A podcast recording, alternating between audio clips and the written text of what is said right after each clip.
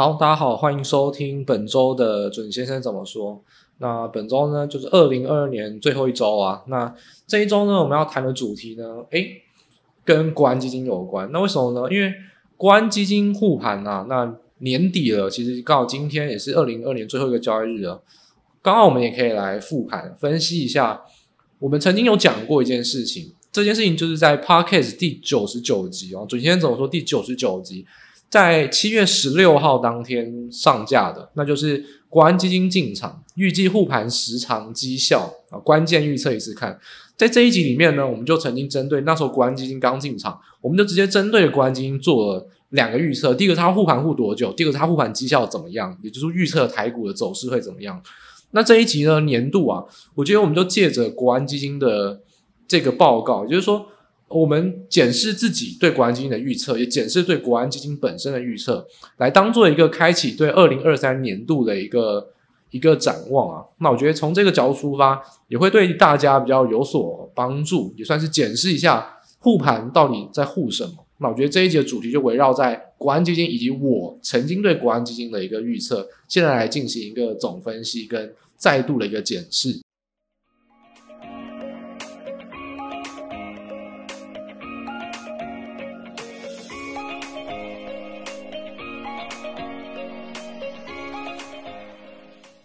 好，那首先呢，我们就先回应到刚才所讲的。如果大家呢没有听过那一集的话，就大家其实是可以先去听一下，就是第九十九集，在七月十六号那一集。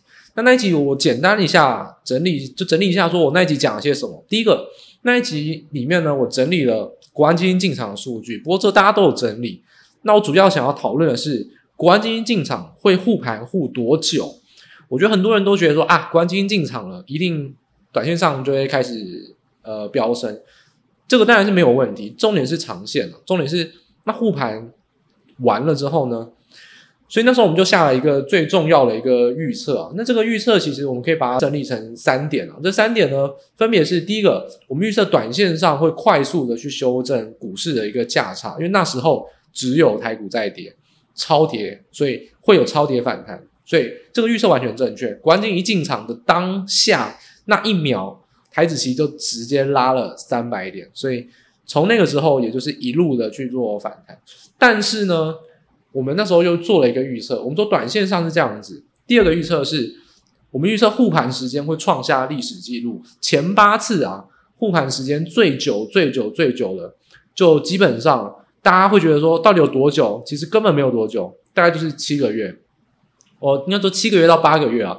也就是说，其实大概就是说前两次的一个国安基金，包含说二零一五年美国升息加中国股灾，从去年的八月护到明年的四月，那就是大概就是接近了八个月的时间。COVID-19 流行的期间，从三月底护到十月初，也将近七个多月，最多最多就这样子。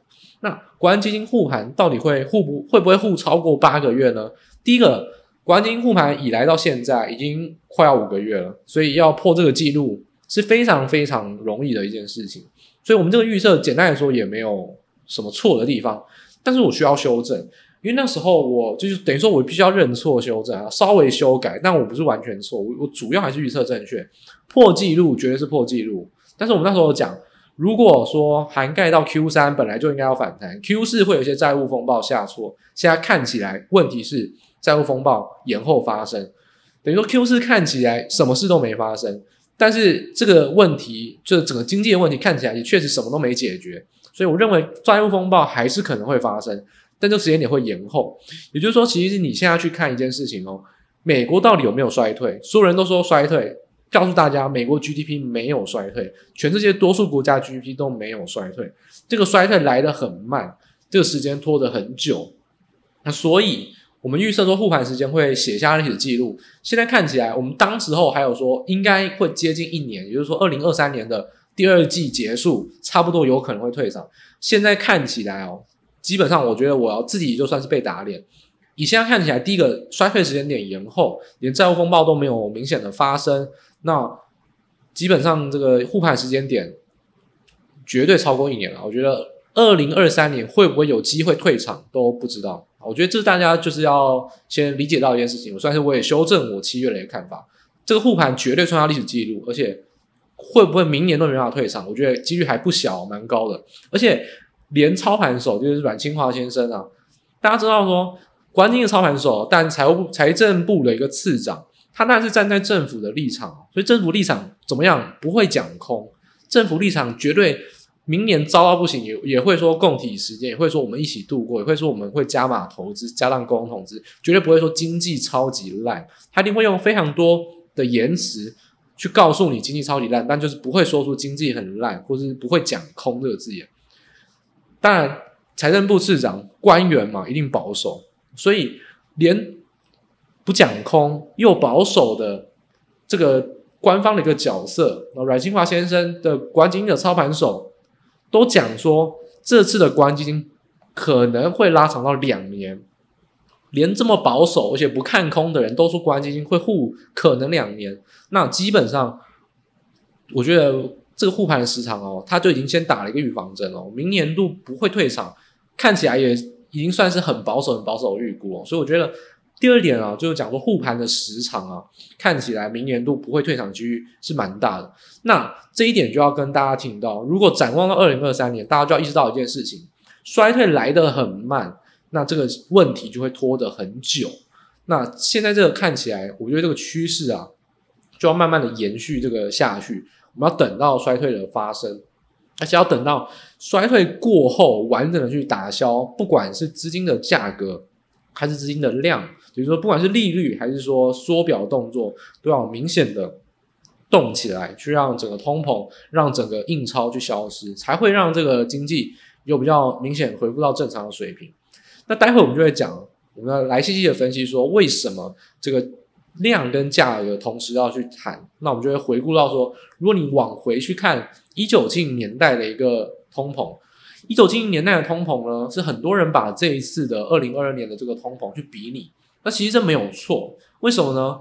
因为如果你去把一件事情抓出来，就是你把 Fed 的目标利率，就是 Fed 所谓的公布的一个政策利率啊，其实这一九八零年代以来啊，这四十年来是下行趋势，但是下行趋势的打破就在今年，所以你打破了是一个四十年来的趋势，那你是不是遇到了一个四十年来发生的重大危机？确实是。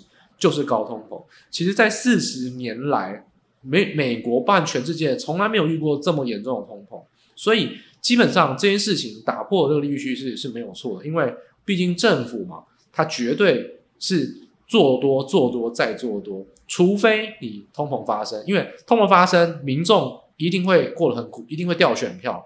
那民主政治，全世界多数的国家是民主国家，就是你主要的经济国家，不管是美国。不管你说欧洲国家，那其实只要是民主国家，都要怕选票掉，那都会怕通膨。明明通膨也不是因为你发生，是全世界共同去承担，但是民众，那就是基层的民众啊，才不会管。反正我这一票就是不投给你，不管你是真的要负责还是不，不是你一个人可以负责啊。所以通膨会掉选票，这是很明显的事情。所以政府啊，绝对是做多再做多，除非通膨发生。就这四十年来啊，你会觉得说大多头很赚，那就告诉你一件事情：除非通膨发生。那现在通膨已经发生了，我觉得做多再做多的前提哦，大家就要小心，这通膨到底会不会消失？这其实是很值得去关注的一件事情啊。好，所以这是明年度来看，我认为通膨的这个影响性还没有完啊，还没有完。那真正的主因呢，就是说你先印钞。又爆发供给面的因素造成通膨，这个是完美风暴。在一九七零年代，越战一九六零年先大幅的印钞哦，因为你战争总是要花很多钱，然后就长期战打不下来。那个时候的美国啊，其实就跟俄罗斯有点像，就基本上他当然不是入侵方，基本上他是帮忙南越去守护啊，但是就拖了很久，以为说北越什么落后国家，就像看乌克兰什么跟俄罗斯比什么比死大的国家，怎么能可能会赢我？但就是打不赢哦。北约那时候靠游击战，那现在乌克兰呢，靠美国一点一点的挤钱跟武器给他，来把这个事情拖长。所以当时候美国印了非常多的钞票在越战上面，印钞票的结果，所以大家不要再讲说啊，什么 QE 以来从来没有见过通膨，所以通膨呢啊是因为乌俄战争的元素，是因为什么疫情的元素，通膨从来。不会单纯只因为供给面的元素，而是你先印钞，在后面发生供给面的短缺元素，就形成了高通膨的风暴。所以当初的越战印钞，再来后面发生了赎罪日战争，就是中东第一次石油危机，然后后面还有第二次。所以一整个一九七零年代就是非常苦，也是在那个时候凯恩斯学派就是非常弱势的时期，因为凯恩斯学派最喜欢讲的就是就是需求需求需求，但问题是供给供给供给，所以供给面因素造成就是当时候供给面学派或者说新兴的古典学派去做一个兴起，那那个时候尊杰的的一个古典政策啊，那基本上就是完全跟现在是一个比较相反，然后会从节税啊。或者说从小政府出发，那这个就是跟现在的政策很相反，所以不要再觉得说哦，呃，历史数据上怎么样怎么样哦，所以明年的展望怎么样？你讲这句话的前提哦，呃，因果关系跟相关性是不完全一样的，在经济学上大家都应该有学过这件事情，例如说呃，呃，冰棒的销量特别多，犯罪率特别高。那其实问题是因为，诶，什么时候冰棒销量会特别多？因为夏天。那是不是夏天导致犯罪率特别高？不是冰棒的销量特别高而导致犯罪率特别高。所以你随便把两个数据看起来很联动，就拿来讲因果关系，很长时候是一个误用，真正的原因你没有抓到。所以现在来看，我们说这个印印钞票到底会不会造成一些影响呢？那印钞票会不会造成影响？不在于说。现在看起来的因果关系不是印钞票不会造成通膨，而是真正元素是印钞票，再加上供给面的因素会造成绝佳的通膨风暴。所以你是把这个一件事情就会有一个一百八十度的扭转，你就觉得 Q 一是万灵丹，那 Q 一只是没有遇到供给面的因素。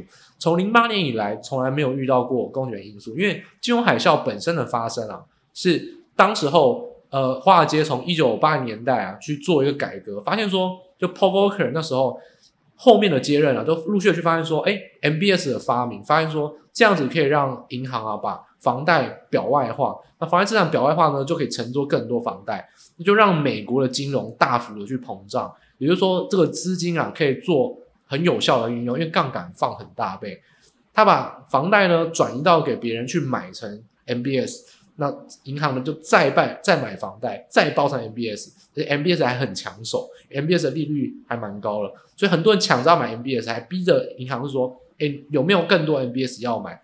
那银行当然说好啊，那我就再帮帮忙你办房贷嘛。所以那时候的环境主要是 MBS 的膨胀。那 MBS 膨胀之后，当下其实没有供给面的因素，因为当下就金融风暴嘛，就是裁员，然后全球的是需求面赚不到钱。哦，需求面发生这个通膨的泡沫，就是这个泡沫破灭，这并没有供给面的因素。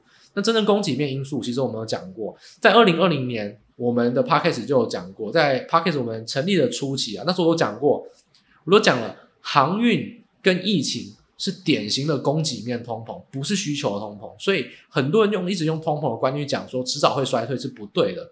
供给面通膨就是这个因素没有衰衰退，就不会减少。所以疫情通膨就直到疫情解封才会减少，但问题是现在除了疫情，还有航运这两个当然是一块的一个供给面通膨，运价这个供给面通膨有一个特色啊，大家要有一个观念，当你制造所有产品都需要用到的东西，就是供给面通膨。所以当初赎罪日战争所有东西是油，所有东西都要用油哦，因为你就算没有用油相关的塑胶去产去制造，你也要运送。那航运就更不用讲，它本身就是一个运送。那当然，疫情也有制造短缺的问题。所以另外一个角度来讲，现在疫情已经缓解了，还有什么供给面的因素？这个是明年最重要的一个观察点。供给面的因素还有什么？在于能源。乌俄战争当然还没有缓解，但能源已经掉了很多。但大家不要忘了，还有一件事情，薪资的上涨跟能源这两块呢，是明年最需要关注的事情。第一个。能源不只是乌俄战争所造成，能源还有一件事情是很多左派人士，就所谓的社会正义战士 SJW 不敢承认了，就是绿色通膨。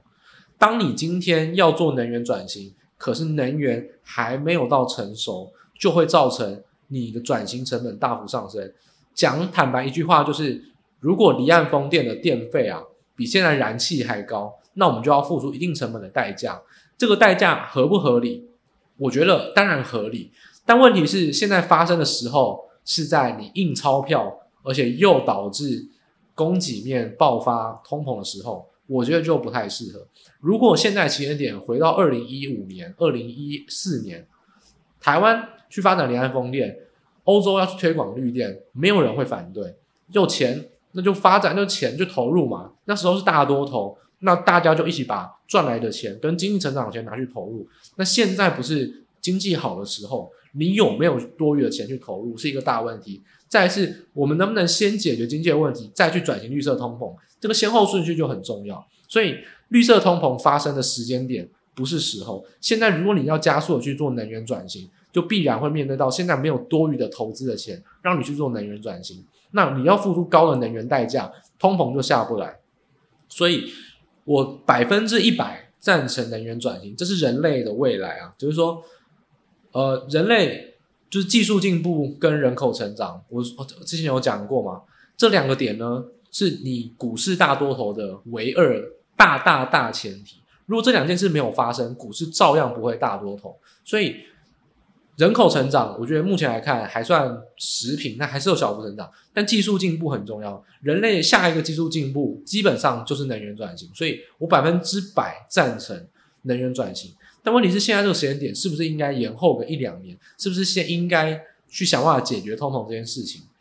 那我觉得大家就很值得深思。当然，我也不是政府官员，我也不是联合国的官员，所以基本上，当然我不能决定。我能做的事情是看着这些政府在耍什么花样。做我该做的事情，当然我不排斥多，也不排斥空。所以你做你做的很烂，那我们就有很烂的应对方法。你做的很好，我们也有支持你，大家一起多投，大家一起共荣的想法。所以这个点大家要比较提防一件事情是，核心问题，印钞加供给面因素会造成高通膨的风暴。现在印钞已经发生了，供给面的因素疫情过了，但绿色通膨跟乌俄战争没有消失。所以，二零二三年最需要观察就是这两个点。那如果这两个点都没有消失，会有一个东西下不来，就是就业薪资。所以，为什么 Fed 会一直讲说，哎，要开始看薪资？你会看到说年底啊，很多人，你说陈世丹对不对？年底放大假，外资为什么会有波动？都是来自于初领失业救济金。平常这个每一周公布一次的数据，根本都不会怎么样，大家都是以。非农就业就是以每月初的公布，不会用一周这么短来去做评断。那现在一周就变动一次，上周因为初领失业救济金大跌，昨天因为初领失业救济金刚好合乎预期，然后又变高就大涨。所以现在去看就业这件事情就非常重要。所以明年度就是有三个重要的因素，第一个就是通膨的缓解，主要仰赖的是薪资的下降。或薪资的暂停成长，我觉得至少要下降，然后再来牵扯到的事情是乌俄战争的终结，那看起来是不太可能，所以这是我比较悲观的原因。第三个重要事情就是我们刚才有特别特别提到关于绿色能源，看起来全球也还是没有要死心，所以这就是为什么我们从呃其实也从年底之前啦，之前我们一直说哎看好反弹啦，不会太跌啊，但是明年度要小心通膨的。核心，我们追本溯源，你要谈因果关系，那就要谈到根本的原因。我觉得绿色通膨在现在发生不是时候。然后再来，你的薪资如果没有下降，还有乌俄战争没有瓦瓦解，明年度没有任何看好的理由。如果跌下去，会不会止跌？会，会不会上来？我觉得不会。比如说明年不会有所谓 V 型反弹。如果真的要我。鲁莽的在现在用我既有的数据跟知识去推论明年的走势，就是等于说现在你就要推论明年一整年，其实真的是不可能，我觉得不可能。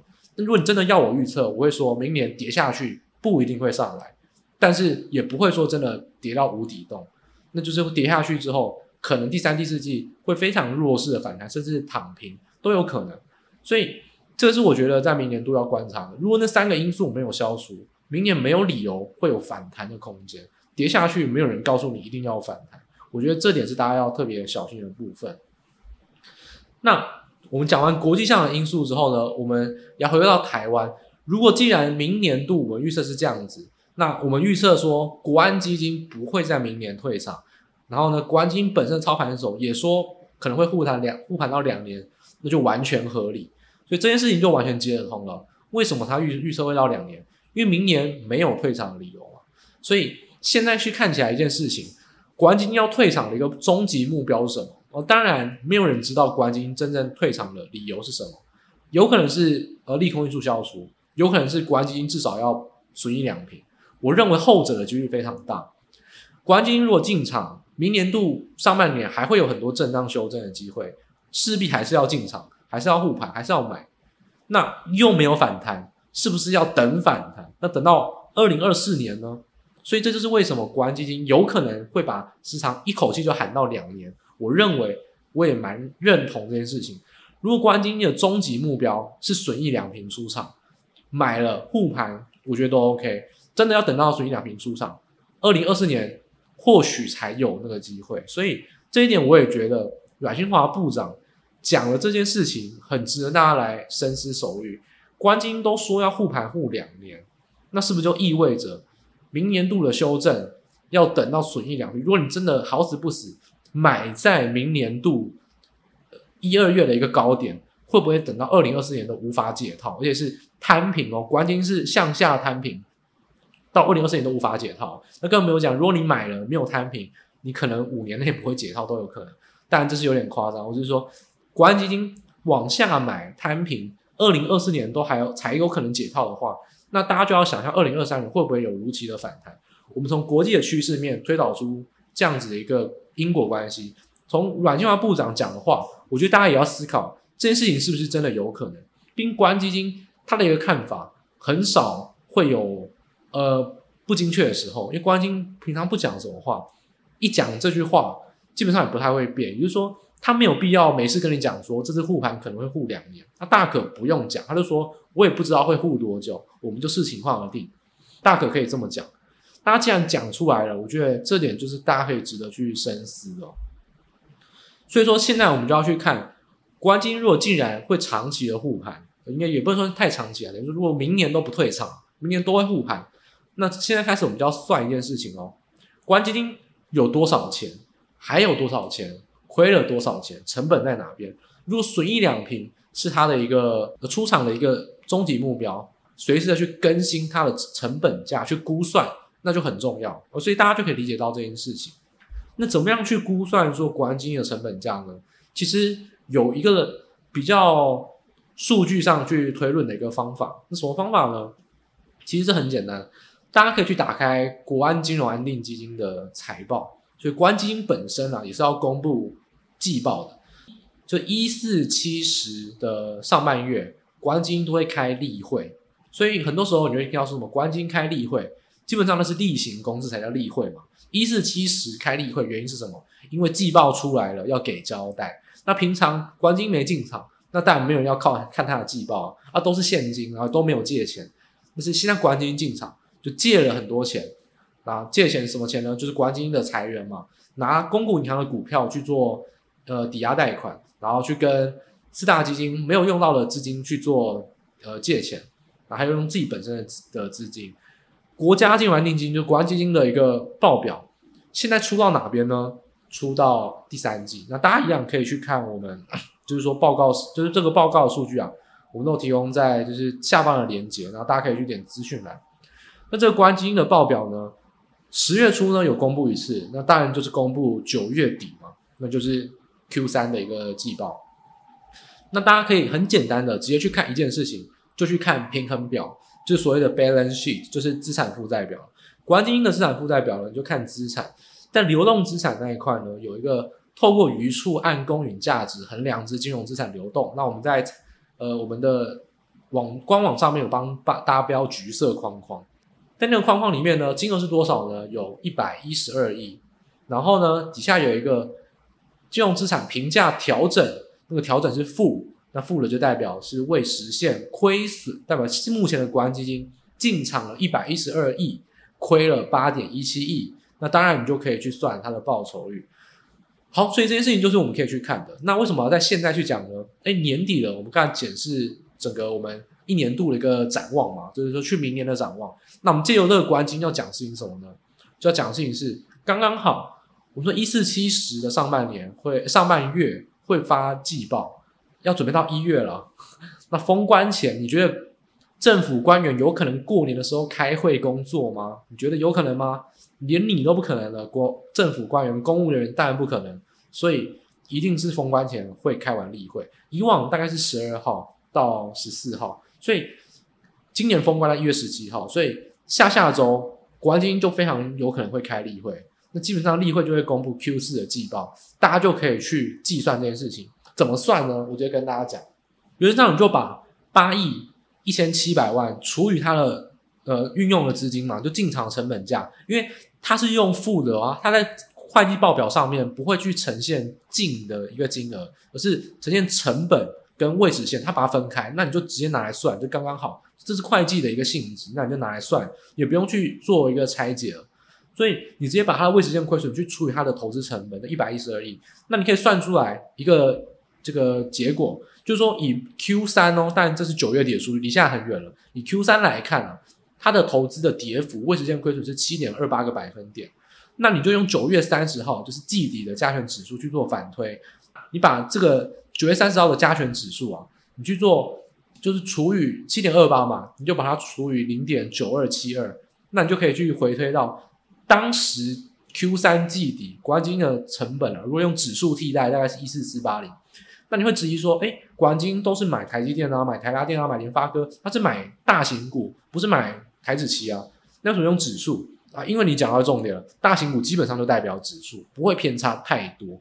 那你也没有必要去纠结说他到底买了什么，或者说到底去买了多少，有这个金额，有这个未实现亏损就很够用了。因为国金护盘，他也不会管说如果今天联发科跌特别多怎么办，他管的是加权指数如果跌很多，就等于说所有类股都在跌，他要护盘。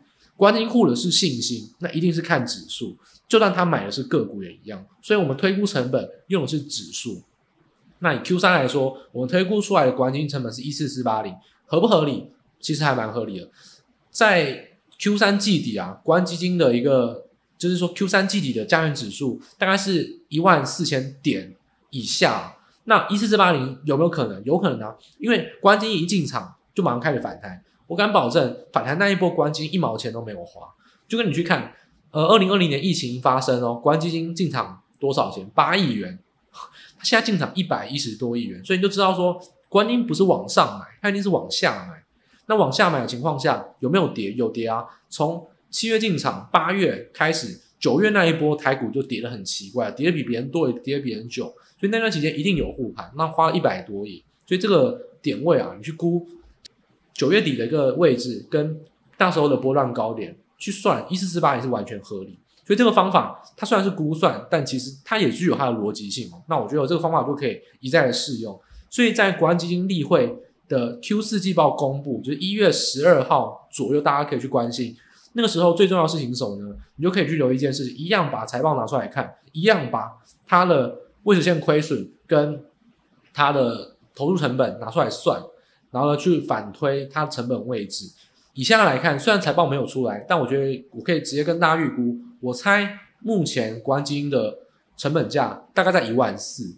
因为十二月二十七号跟十二月二十八号尾盘敲进的太明显了，而且这个一敲就知道一定是国安基金啊，这个不用怀疑。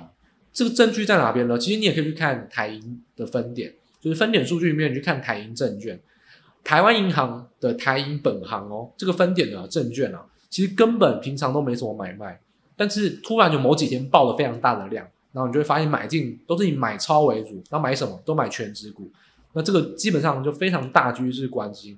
当然，台银以外，土银的本行这个分点也有很有可能，就是台湾银行跟土地银行，因为这两家是没有上市柜，所以不需要受到股东监督，那也没有利益回避的问题。因为政府下单的手续费，你到底要不要减免？那基本上都是政府公营机构的话，那你也不用吵了，反正呢都是政府的，所以他要怎么在哪边下单，当然是选择纯公营的银行下单，所以。台银跟土银啊，就非常有可能是国安基金所进场的一个分点。那这几点点大家可以去看，十月二十七号跟十月二十八号，就很有可能是进场的时间点。因为当天尾盘啊，其实看那个单量就知道拉得很明显。那你去看当天台银的分点数据，我帮大家整理出来，那两天合计的买超金额也都是很夸张。像以台积电本身啊，其实那时候啊买超的金额其实就有将近就百万四十亿啊，当天就买四十亿，所以其实这个金额都很多啊。就是说单日爆出两天，那二十九号呢其实就没有买，所以就是显示说二十七、二十八跌，那就会造成它其实会有有比较多下跌要护盘的动作。所以总归而言呢，你国安基金可以做两件事情。第一个，平常时候呢，就是你可以去看一下，当大跌的时候，单日大跌，国安基金要点火。为什么？因为单日大跌一定是外资一开盘就卖，会有些跳空缺口，然后呢，可能开盘还要持续卖。那关金就会等到盘中去拉一次，整点拉一次，再拉不动呢，就是十二点半或者一点以后呢，就狂敲。直接拉尾盘了，那拉不起来就放弃，拉起来了，你就会看到像二七二八号一样，它就一路拉，拉到尾盘为止。哦，所以你平常可以注意的事情就是说，如果出现单日大跌，国安基金很有可能这样点火，那盘后你可以用台银证券或土银证券去做确认。那还有另外一个事情是，有可能会护盘，护盘跟点火不太一样，点火呢是要追加拉抬，就是说我要把指数拉起来哦，但是呃护盘不太一样。护盘的是什么？护盘是当指数接近了某个重要关卡，我要去减缓那个跌幅。但当天可能只有跌五十点，但快要跌破某个重要的关卡，那国安基金可能就会慢慢的进场，至少把指数护住，就所谓的控盘，而不是拉抬。所以点火做的事情是拉抬，护盘做的事情是控盘，不要让它跌那么快。那基本上现在来看，所以二十七号跟二十八号呢，二十七号那一天很明显的基本上是点火。二十八号呢，就点火加护盘，因为二十八号已经跌到了季线，也跌到一万四整数关卡，也跌到国安基金进场点附近。整体来说，这些关键的点位都是国安基金会护盘的点位。那当天也有大跌，也有跳空缺口，所以也有点火。所以二十七号主要是点火，二十八号是点火加护盘。那二十七、二十八号呢，两天国安基金的进出，大家就可以在我们观盘数据去看。那我们刚才也有讲述过，这是你平常可以做的事情。当你发现，十二点半一点以后拉得很明显，当天也不是结算日哦，不是什么富时结算或是摩台指结算，也不是 ETF 去做呃调整，也不是台指期结算，那基本上国安基金进场几率就很大很大，所以二七八号就是一个范例，那大家可以去做一个回顾。那这些事情是你平常可以做的事情，再来可以做的事情就是说一季做一次，就是至少季报要看，所以一月初。在上旬啊，一月十二号左右，大家可以去关注国安金例会的一个财报数据，就可以去推算，直接推算说到第四季为止，它的成本在哪边？那我猜啊，以目前来说，国安金的成本，我猜应该在一四零零零到一四一零零左右，是不是如此呢？我们就等着看。所以也就是说，如果照这个样子走下去，呃，不要跌破的话，国安金第四季的季报应该会看到未实现的利益就是赚钱，因为它的成本应该比我比较低。毕竟十一月跌在一万四以下时间点非常久，我觉得国安金在那段期间的护盘也买了很多，应该有把它的成本去摊平，所以它的成本应该会在一万四左右。所以如果维持着这个节奏到那一天公布为止，应该也不是说这个节奏啊，因为说因为 Q 四已经结束了，目前是收在一万四之上，所以等于说 Q 四的季报啊，直接预测。啊，这边又做一次预测，那大家可以来去事后来检视我说的对不对？我猜 Q 四的季报，国安基金看到的应该是未实现利益，所以也没有人会去怪国安基金了。呃，国安基金说他护两年盘，也没有人敢讲话。那现在看起来，我觉得很有可能会发生这一件事情。那这件事情呢，没有什么太大意义，它的意义只在于说，在第一季你要特别特别的小心，就是一二月你要小心一万四如果跌破，那就完蛋。也就是说，我们之前那个陈志忠部长他说什么？他说晚了我们就不要了。这句话可以套用在这个指数哦，如果晚了就真的就不要了。一万四如果跌破了，关键你再怎么护盘也没有用，你就干脆放弃吧，你就往下去找下一个支撑点位哦，就没有必要再护盘，因为你都已经转亏，那一万四反而也去算到你一万四的一个成本价都跌破了，那你也不用再当下护盘，等到跌多一点再护吧。所以晚了我们就不要了，这是对国安基金的一个看法。所以在 Q 四啊，你去算这个成本价是很重要。这个关键价就是很就是一个底线了，这个点跌破，代表这里国安基金都护不起来了。那基本上就是看法人去任人宰割。那国安基金能做事情都只剩下点火拉抬啊，你根本就护盘护不起来了，没有所谓护盘这件事情，因为你的成本价跟你关键的价位都跌破，你只剩下大跌点火，大跌点火反弹就不动，反弹不动，再大跌又点火，你只能做事情就是这样子。所以晚了我们就不要了。一万四如果真的跌破，国安基金的的处境啊，就会做得很，就变得很被动。他能做的事情就只有单日大跌去做点火。就只有这样子，那我觉得这样子之后，国安基金的作用就基本上完全等于零哦，因为是先大跌你才护盘，那大跌的原因是来自于美股，来自于国际股市，那你根本就不用护了，你也不用点火了，基本上就是跟着国际股市走。那管金有没有进场意义就不大，只在于说当天可能会有比较多买盘，他如果要当 ATM 或提款提的比较爽而已，所以去算这个成本价，一旦这个成本价跌破了，就会是翻空走势了，就不用再去做。太偏多的一个决定，我觉得这是很关键的一个点。所以一万四啊，跟季线，我觉得封关前最好是不要跌破。我也觉得国安基金应该会很用力的去守。那现在看起来国际局势也没有呃就跌破了一个必要性啊，没有这个急迫性。我觉得到封关之前，大家是可以期待波动度偏低，然后短多的一个行情。但只不过呢，我们展望到下礼拜，下礼拜要公布的是什么呢？是非农就业数据，失业率可能是现在法人最关心、城市单联动最大的一个地方。所以可以看一下非农就业数据，可能就会是波动度开始变大的时候，好日子大概就到下礼拜五。那非农数据数据之后呢？下礼拜有台积电法说，还有就下应该说现在的下下礼拜，非农数据的再下个礼拜，下下礼拜呢就有台积电法说，联合健康保险、美国银行，然后呢摩根大通，然后呢有非常多的财报季就要开跑。那财报季开跑，波动度必然变大。就是现在啊。把握一个礼拜的一个波动度变低，再来波动度就要慢慢慢慢变大，甚至封关后可能会飙得非常高。那我觉得这点就是大家要在现在这个时间点，如果你做短，那把握机会；如果你做波段，可能要开始考虑一下你的股票是不是有逆着周期的实力。如果没有逆着周期的实力，可能要考虑做减码。我觉得在现在这个时间点，就是在对于到整个二零二三年展望，我们在这一集做了一个比较宏观的一个建议。那对于国安基金本身。做了一个宏观的建议，因为国安金既然说它护超过一年，那我们二零二三年国安金会怎么动作？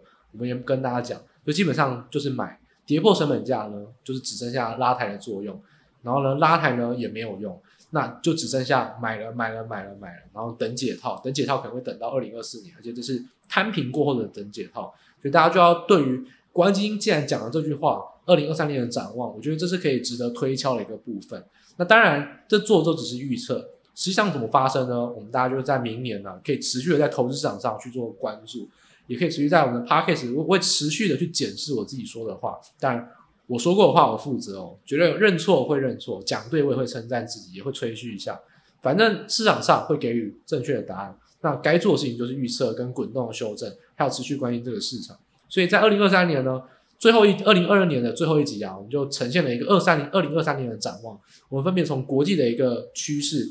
国际该关注的三件事，还有国安基金的展望，对应到台股，你应该要有的一个防守观念，去做一个这一集的一个主题。